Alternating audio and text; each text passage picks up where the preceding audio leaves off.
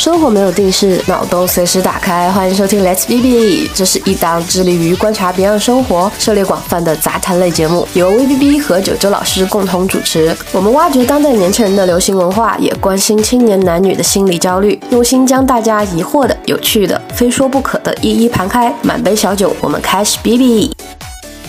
大家好，我是 B B。大家好，我是九九。这两天说起来就蛮梗的，我以为我是带病停录一周，在家里刷一下剧、通一下浪，我会得到一些精神上的抚慰，然后来缓解我肉体上的痛苦。没想到我看了之后，我的肉体更痛苦了。就是看到了某部非常出圈的电视剧，很炸裂。对，然后我当时我还说，我说如果我们两个来讨论这部剧的话，肯定会抢麦。然后你还说什么电视剧竟然可以抢麦，然后让我去看一下。然后去看了一下之后，半个小时之后就给我。回消息说我们两个肯定会抢麦，这不是现在我觉得不是抢麦，我觉得会炸麦了，真的。现在年轻人都在吃一些什么？就是真的吃的很烂，我只能讲，就是都不是什么吃糠咽菜的那种，而是感觉像在吃泔水。好，我们现在就实名制报出这个泔水的名字，它的名字就叫做以爱为营。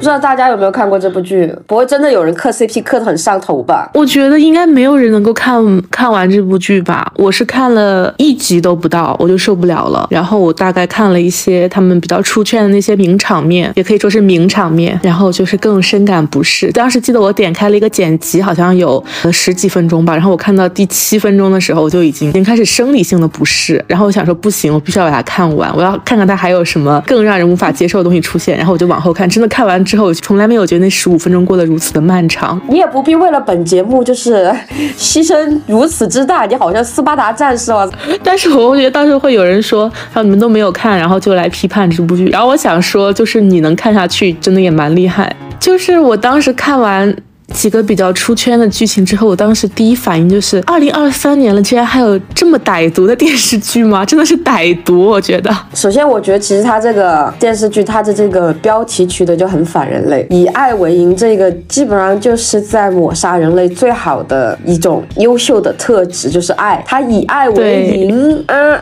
就是让爱来背锅，是吧？但是它实际上它的内核又是以出卖自己的色相去换取一些东西，它不是以色为营吗？那在它的这种诠释下，爱和色是可以画上等号的。实际上，我觉得它就是开篇就在告诉大家，这是一部物化女性的大旗。然后，我觉得我们可以先从它比较出圈的那个呃剧情来讨论，因为就大家知道同期还有一部港剧在播嘛，就是《新闻女王》。然后之前非常非常火的一个梗就是说，国产剧骂人还是停留在你怎么没有男。男朋友的时候，港剧骂人已经是还是你还是找个男人嫁了吧？觉得这个能够引发大家一个非常广泛的关注，它一定是有一定的原因的。就是感觉同样都是新闻类的题材来看的话，哈，以爱为营，在我看来就很像是那种小孩子过家家，就是他有点像是那种幼儿园时期还没有形成那种独立思维的，然后不太清楚世事，然后只是根据一些幻想，然后来进行的这么一个对于新闻行业的一个自我的这种想象和理。理解，然后去做的这么一个剧情。新闻女王的话，它当然有很多脱离实际的地方，但我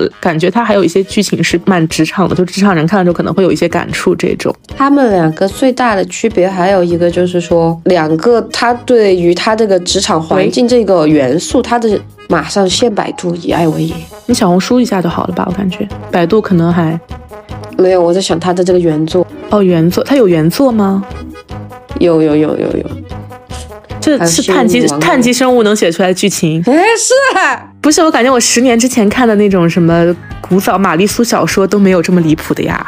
你说到这个，我想起来一点，就是就是古早的玛丽苏小说，女主都是美而不自知的，但是这这个以爱为营的女主，她是一个又美又自知。嗯，对，你说她美而自知吗？她她确实也是，但她也实在是没有达到一个非常惊艳的那种大美女的程度，然后去自知，非常立不住脚，她的这个自知的点。嗯，姐，我刚刚百度出来，就是说以爱为营，她是晋江区的晋江文学。霸总文学，所以破聊，所以我觉得她其实对职场有误解也很正常，因为所有的有记者职场或者怎么样，一切切的职场的所有的元素都只是为了他的玛丽苏霸总情节而服务的，他根本就没有想过这种东西会对新闻行业，或者是说对于准备进入新闻行业的下一代的年轻人们，他们作为一个传媒媒体的这么一个责任，或者是说有一些连带的这么一些因素和影响，他们根本就没有想，他们只需要把啊好帅好霸传递出来就好了。我本人其实是不排斥偶像剧类型的剧集的。但是我是觉得说，它再怎么偶像剧，它也不应该脱离实际太远，就它起码是应该存在一些正常大家能够共情的这种片段。但是《以爱为营》给我的感觉就是非常的幻象式的这么一部剧情，在这个剧里，感觉所有的女性角色要么就是女主的敌人，要么就是坚定的站在她这边的朋友。这其实你在真正的职场生活中，你的同事是这样子的吗？就是这让我觉得很费解。我不太懂它这个原理，我觉得可能是不管是敌人也好，或者怎么样，他其实就是围绕一个雌竞吧。他觉得所有人都呃，对对对，一个是雌竞，一个是媚男，还有一点就是娇气感真的很重，就是这部剧给我的一个观感。就是其实我不太懂女主闺蜜的那句经典台词，像你这么沉鱼落雁、闭月羞花的，别说实验了，我看了都心动。我是觉得说，呃，我们的电视剧里出现这种台词，它反映的是一个什么样的现象呢？是不是编剧的这个文化造诣水平不够？我觉得不是文化造诣不够，而是他的世界很单一，他可能就生活在这么一个环境里面，所以他觉得这种自是应有晚学经典语录，难道白鹿就是你对美女？认知的天花板了吗？对，差不多就是这一种。可能他生活的环境就造就了他这样的价值观，然后并且他觉得在他的文学作品中执行这样的价值观是合理的。我说实话，就是这部剧如果放到十年前的话，可能引起的反响都不会这么大。但是放到二零二三年来看的话，这部剧表现出的那种浮夸和短视，真的会被群嘲是不无道理的。呃，我们抛开原著讲的话，本身一个影视作品的呈现也跟编剧和导演也分不开关系。那像是《甄嬛传》，我们很经典的这么一个老剧目了，是吧？它的原著的话，跟现在我们呈现出来看到的影视作品。其实他们的差距还是比较大的，所以一个好的影视作品能够面世，其实很多东西还是需要我们的编剧跟导演的打磨。那么郑晓龙导演无疑说是让这个原著在原著的基础上，经过他的处理，让这个影视作品变得更加的锦上添花。那我们现在所看到的以爱为营这一个，无非就是更加的臭上加臭，我只能这么讲。其实我不太明白这个导演为什么会拍出这样的一部剧，因为我去搜了一下，他指导其他。电视剧还是有几部大家比较熟悉的，比如说《三生三世十里桃花》啊。对，然后还有周生如故、沉香屑，包括莲花楼，前段时间也比较火。这个导演的话，我觉得从他之前这几部剧来看的话，应该是有一个自己的审美在的吧。但是为什么会拍出以爱为营这种敷衍式的答卷？我觉得真的让我觉得挺震惊、挺意外的。还是，但是我觉得这其实拍出这一个可能就是跟之前的流水线一样的剧情和结构吧，我觉得也是脱不了关系的。因为大众现在想要的东西，跟他之前教的。答卷来看的话，只能说是越来越往低处走。资本就会觉得啊，既然这种东西都有人看，那我再烂一点也无所谓吧。我觉得其实真的应该考虑一下，大众想看的到底是什么样的剧集。像《以爱为营》的话，它可能本身是想强调女主是一个非常有能力的新闻行业的从业者，但是它不应该在这样的一个人设下面，对全篇的女性都呈现一种让人非常不适的南宁视角。呃，我作为一个那个观众的话，我会觉得说这是。在干嘛？这帮人，就是我不理解。说实话，我觉得其中的每一个男性角色，也不是每一个，就是他们有一些比较引发众怒的那些南宁的情节，真的是，我觉得可能也跟资本的一些力量有关系吧。从目前来讲，女性意识的独立和崛起，然后大家也不愿意去交粉红税了。有的东西的话，确确实实会影响一些经济体的转变。呃，所以媒体作为资本的第一触达的。一个抓手，他们肯定也是想的是潜移默化的去给我们的女性或者说社会体系的观众灌输一些他们想要达到的价值观，从而影响一些经济体的改变。可能大家会听起来会觉得这种东西说的比较大，或者是比较抽象啊。但是呃，其实我们生活中很多事情就是从这些电视剧和一些身边的什么短视频之类的去影响，会产生很大的一个变化的。所以大家不要小看这件事情。就是包括像那个土味剧集，现在在四五线城市就比较风靡，可能也是就是同样的一个道理。什么四五线剧情，人家现在已经走到大洋彼岸了，人家已经文化输出了，不要小看。前段时间还说，他说那个出海的话，就真的是算一片蓝海产业，那个土味剧集嘛，说给欧美人一点那个土味震撼。但我觉得这其实不是什么值得骄傲的事情，因为我觉得就是我们现在强调的，其实是要做到一个文化自信嘛，而不是说去把这个文化糟粕展现给别人看吧。我跟你说，还不是哦，人家就是产出了更适合欧美宝宝体质的剧集。我那天有看，叫什么《My Big Bad Husband 》，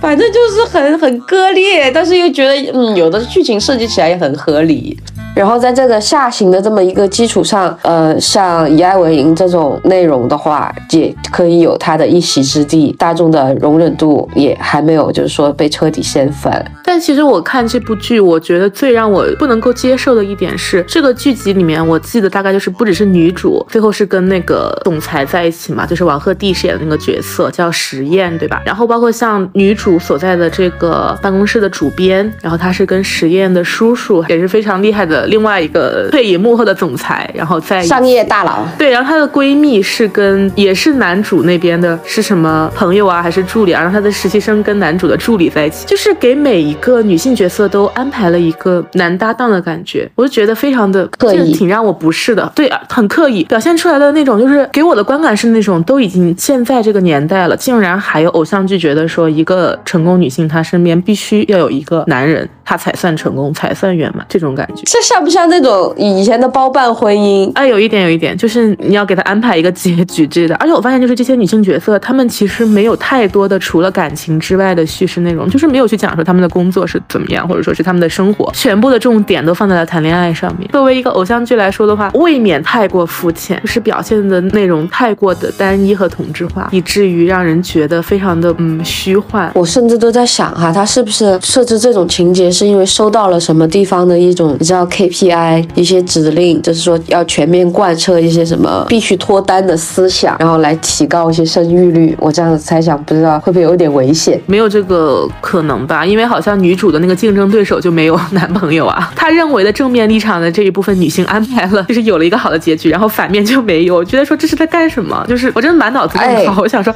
这是什么东西？你是说她的情敌吗？对。但是她这个更加传递了另外一种价值观，就是你需要媚男到极致，你才能有一个所谓的 happy ending 吗？你觉得呢？懂你什么意思，但是我建议你不要继续往这个方面去深想，因为我感觉以这个剧目前呈现给我的这个观感来说，就是他完全没有这个能力去承担得起传递某一种价值观的可能，就是因为它呈现出来的剧情太低级了。我跟你说，就是这种低级的奶头乐越容易荼毒到年轻人的思想，因为你越深刻的东西，你是要想一想才能啊想明白，他原来讲的是这个。但是我觉得这部剧它有点像是那种肤浅到不需要想吧，你。这样一说的话，我反而还觉得说这部剧是不是就是专门拍起来，然后让女性觉醒一下的，就是给你们看看女人离谱起来会是多离谱。所以建议你们还是好好搞钱，经济独立这样。这但这个是属于是毕了业的人看了会有这种感觉的，但是毕了业的人一般也不会看这种东西吧？都是一些青春期的女孩子会看这些简单粗暴灌输就好了，哭哭灌，咱就是说。但是我说实话，我觉得看《以爱为营》这种剧哈，还不如去看《郭敬明》《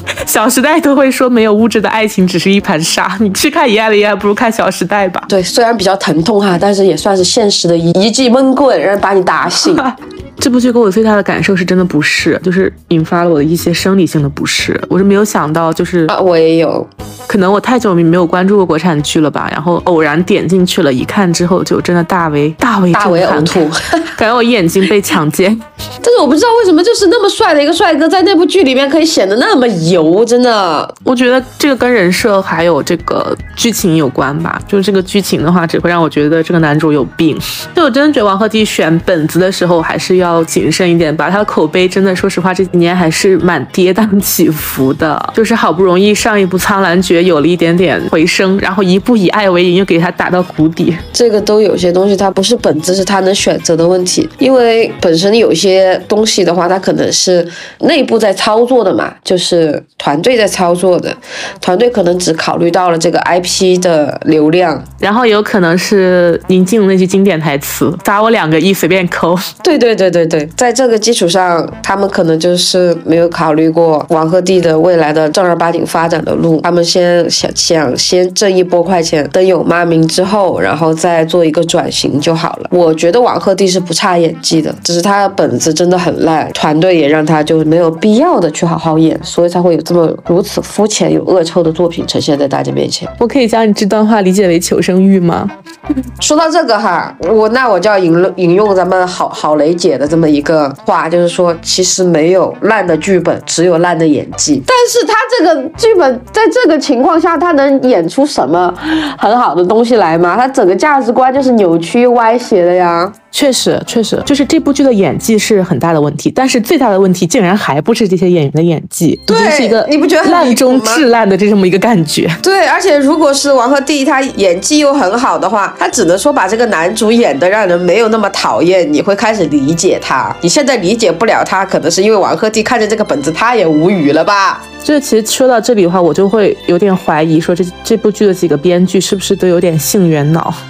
我觉得可能不是说他们是性缘脑，而是他们希望这个世界呈现的方式就是性缘脑的。因为就像我刚才说的，做媒体和影视作品是传达和接触到群众的方式，那么他们可以通过媒体和影视作品去传达自己的价值观。我觉得它本身这部剧它的核心思想，在我看来，它就是物化女性。物化女性其实最简单的就是让她自己以自己的所谓的美貌去进行她为自己的事业铺路的这么一个手段，呈现出来的最。直接的方式就是以肉体关系或者是亲密关系去给到大家一个比较直观的感受，那也就是他在片中呈现出来的一个性缘脑的这么一个行为。我当时看了这部剧的一些情节之后，我的感觉就是说，女主角在强调自己很美，然后很有能力，然后写的这个演讲稿。然后我看了之后，我就想说，大姐，你是靠什么写的演讲稿？你是靠美色是吗？已已经在这部剧中承认了你就是这么一个以色示人的地位，然后你靠这个美去写的这个新闻稿，而且我根本也没有觉得他的稿件写的有多好，就是在这个。哎，说到这个，那个稿子我看了人家拉片的逐帧分析，左边有一个被弃用掉的稿子，是人家标准的提问流程，他写的那个写的非常之模糊，就是很像那种互联网黑话组合了一番，然后就发给实验了，然后实验还选上了，哇，我不知道这样的所谓的女记者，她到底有什么可以到惊艳到这个人，并且让这个霸道总裁记住的，就这么一个对，而且我记得有一个情节是男主亲自帮他改新闻稿，就是编剧觉得这是一个很温馨的画面吗。就是我只能说，如果一个记者的稿件是由这个他的受访者亲自来给他改的话，足以可见这个记者的能力是多么的不足。我只能说，就是要受访者本人来给你改，那是你的这个专业水平真的很差。所以我觉得女主她说那个话其实也很微妙，就是说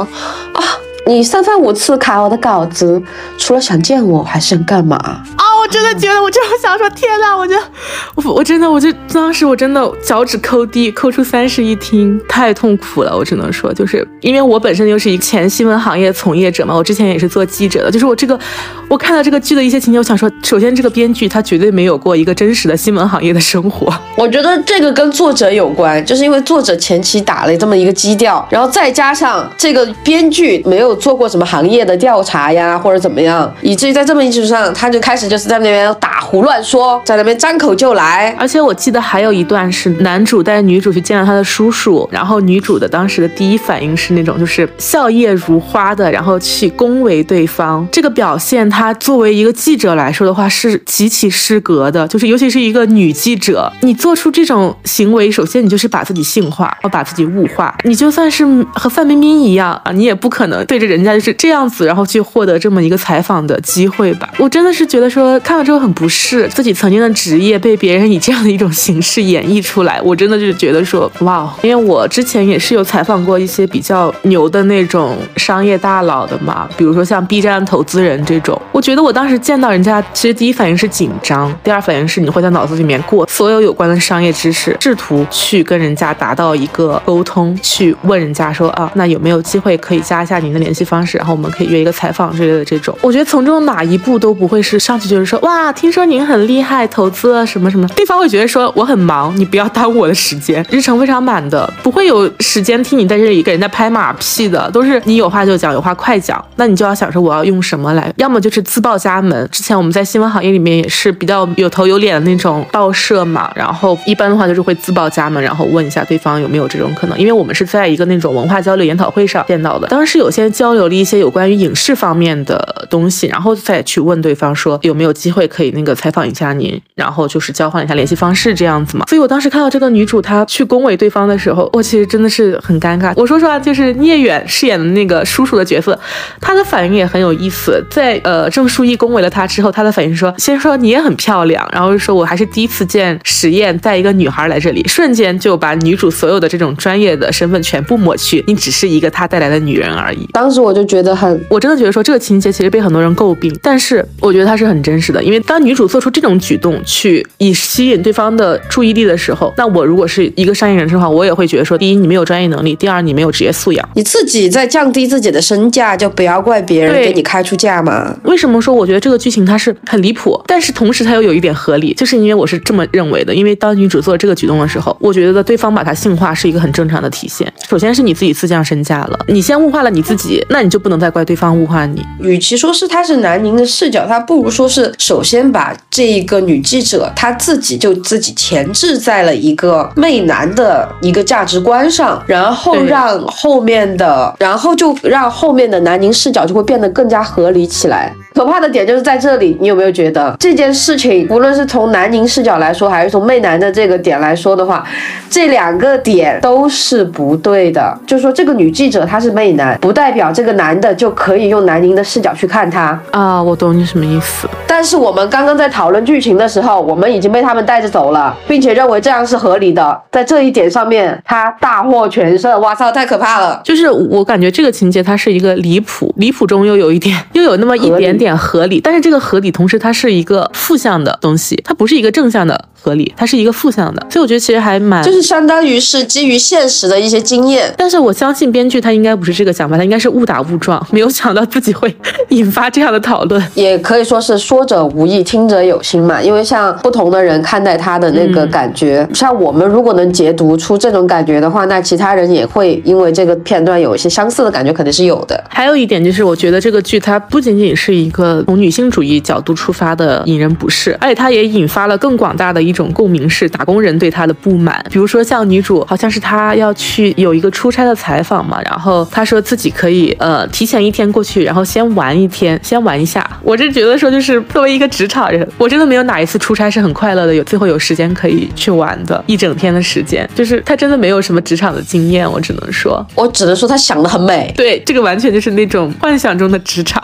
真实的职场它绝对不是这个样子。然后包括还有说什么，好像是什么让女主加班吧，然后女主很不情愿，然后我就觉得说，她完全没有一个新闻行业者的这个基本的。操守和资质啊，对啊，因为新闻就是这样子的，它追求一个时效性嘛。你别说是周末了，哪怕它是在星期六的晚上十一点发生了，主编让你一通电话打过去让你写稿，你就要立刻爬起来打开电脑。这个时候各家就是在比谁最快，谁先把它发出去，谁的见解是最鞭辟入里的。你需要同时在很短的时间拿到这几点，你怎么可能说还有时间去抱怨？不想干这个活，你只会觉得说啊，我赶紧干完，赶紧干完，赶紧干完这样子。对于新闻行业来说，它就是一个零零七的工作，加班是一件再正常不过的事情了。他竟然会觉得说这个影响了他的个人恋爱的日程。我想说，那就不要恋爱，那就不要工作吧，干脆你就去当娇妻吧。对对对，好吗？让你的总裁养你，你也不用工作啦，多好，在家里生孩子吧你。真的是，就建议他赶紧找个男人嫁了，生孩子。不仅是剧情一言难尽嘛，这个整部剧妆造都一塌糊涂。我那天还刷到有一条。小那个小红书说，呃，发张图说说这是零三年的剧我都信，然后下面有一条热评是说，但是零三年不拍娇妻，零三年那个时候还是大女主，就是有一点戳中我的笑点，女人还蛮有个性的，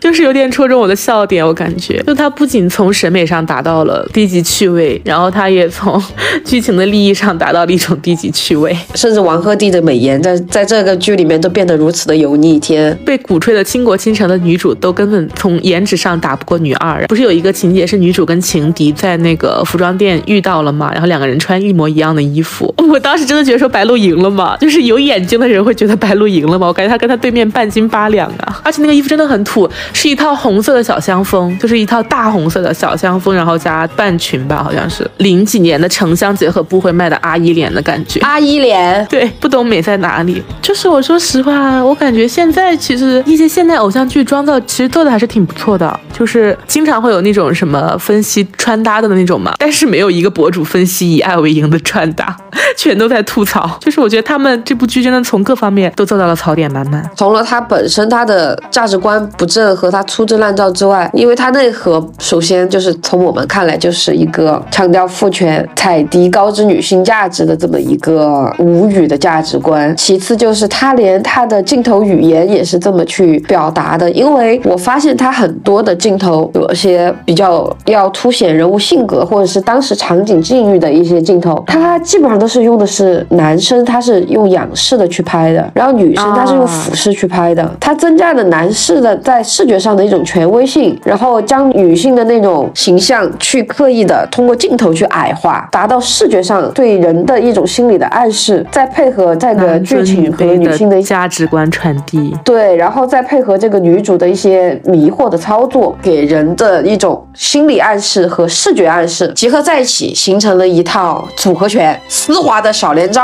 真是把我打得鼻青脸肿，对，汗流浃背了吧？我的妈呀！就是如果一个人跟你有仇的话，你就推荐他去看《以爱为引》。其实我觉得他要是讲这种媚男，或者是要讲雌竞，要讲娇妻训元老，我觉得没有问题。问题是他呈现的东西太过低级了。他是将以色示人这么一个价值观披上了一个爱的皮肤，他还不如大大方方的，就是，哎，我就是恶女，我就是要去用我的美色去换取我的金钱和地位，这样子反而要坦荡、要丝滑、要清爽一些吧。对我感觉大家好像今年对于恶女的这个接受程度真的还蛮高的，会不会就是从某种层面上来说，是这些恶女她其实更具有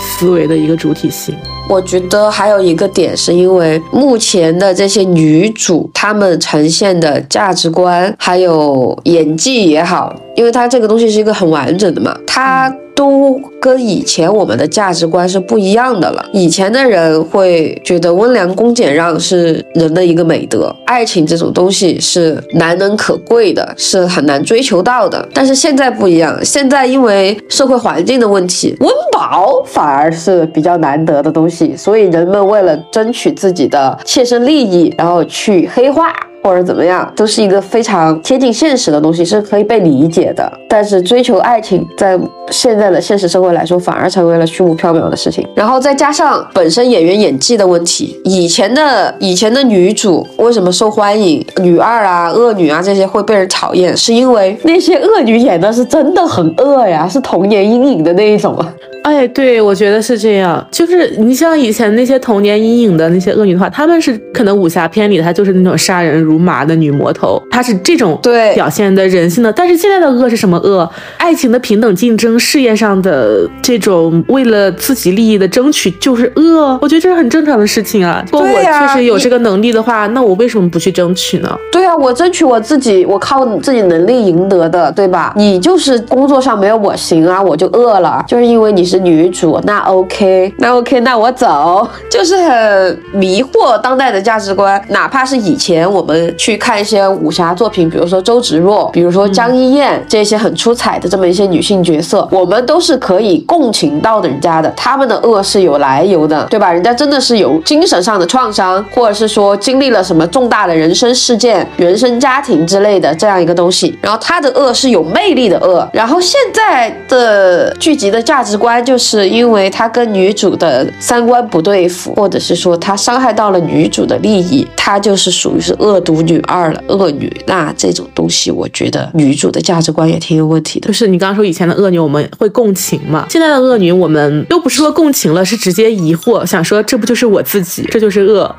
对啊，就是那那我也是恶人喽。那我也是恶人吗？就是我当然是没有办法去接受这个剧情的设定的。某种程度上，我也觉得他就是在给大家扣一个帽子。如果你像女二那个样子去努力为自己争取东西的话，你就会被社社会所批判，你就不符合主流价值观，就不应该去争取你要争取的东西。你就应该像女主这样，通过一些裙带关系得到自己的社会地位和自己想要的这种物质物质基础。她这种才是对的，因为她把一个正常的积极向上、积去争取自己利益的、争取自己职场的这么一个成就的女性，反而打在了这种以色示人的女性的对立面。那我感觉就是，如果以以爱为营的这些视角去看新闻女王的话，岂不是全员恶人？对呀，直接就是一个大乱杀。感觉应该把郑书怡送到曼姐那里去调教一下，体验一下什么叫真正的职场社会，好吧？曼姐根本就看不上他，好吧？曼姐第一局就出局了，感觉郑书怡都不会被招进来。听人就没用再返工了。哎，最后还是真的挺感慨的，觉得大家还是多看一些好剧吧，不要在这种剧上浪费时间。就港剧那个经典台词是怎么说来着？I deserve better。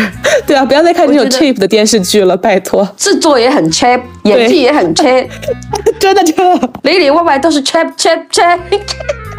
对。那我觉得我们可以给大家推荐一些站在这部以爱为营的对立面的价值观的一些剧集，给大家去欣赏一下。你有没有什么好的推荐？有一部还蛮推荐，就是那个《我的天才女友》，然后它其实是一部讲述女性友谊的作品。然后我觉得它其实是非常真实，而且能够引发你很多启发的这么一个作品。虽然它的原著作者是意大利人嘛，但是呃，我觉得好的文学作品它都是有一个共性的，就是你不管是什么地区的人，当你看这个作品的时候，你都会有一些共情感。然后这部作品就是这样子，就是只要你是一个女性，哪怕甚至你不是女性，你从这个作品里面，你也可以体会到一些女性之间的这种生长环境的阻碍以及。女性友谊之间微妙的竞争和互助，我觉得这个大家就是都是可以非常深刻的感觉到的，然后就还蛮推荐大家去看一下的。然后这个剧印象里面应该是 HBO 出品的吧，然后 HBO 的剧其实质量还蛮高的，就是这个剧是那种